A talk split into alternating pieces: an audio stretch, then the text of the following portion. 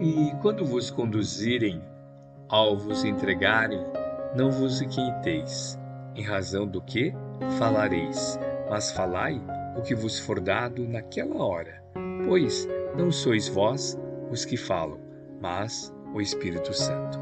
Marcos capítulo 13, versículo 11. Defesa. Se tens a consciência tranquila no cumprimento do próprio dever, guardas em ti mesmo cidadela e refúgio. Não te percas em conflitos inúteis, nem te emaranhes nas explicações infindáveis. Acusado de mistificador, responde com devotamento à verdade. Acusado de malfeitor, responde fazendo bem. Por todas as culpas imaginárias em que te cataloguem, o nome oferece por resposta a prestação de serviço. O fruto revela a árvore, a obra fala do homem. Quem te provoca através do escárnio mostra-se mal informado ou doente. E quem te fere através do insulto traz consigo pensamentos de ódio e destruição.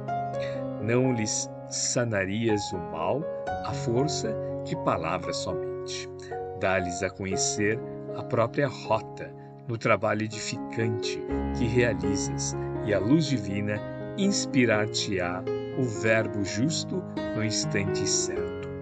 Mediando sobre a atitude do Cristo ao deixar justiçar-se nos tribunais terrenos ante a sanha dos cruéis detratores que o içaram à cruz, somos induzidos a pensar que o Mestre, centralizado nas construções da vontade do Pai, teria agido assim por ter mais que fazer que gastar tempo com defesas desnecessárias.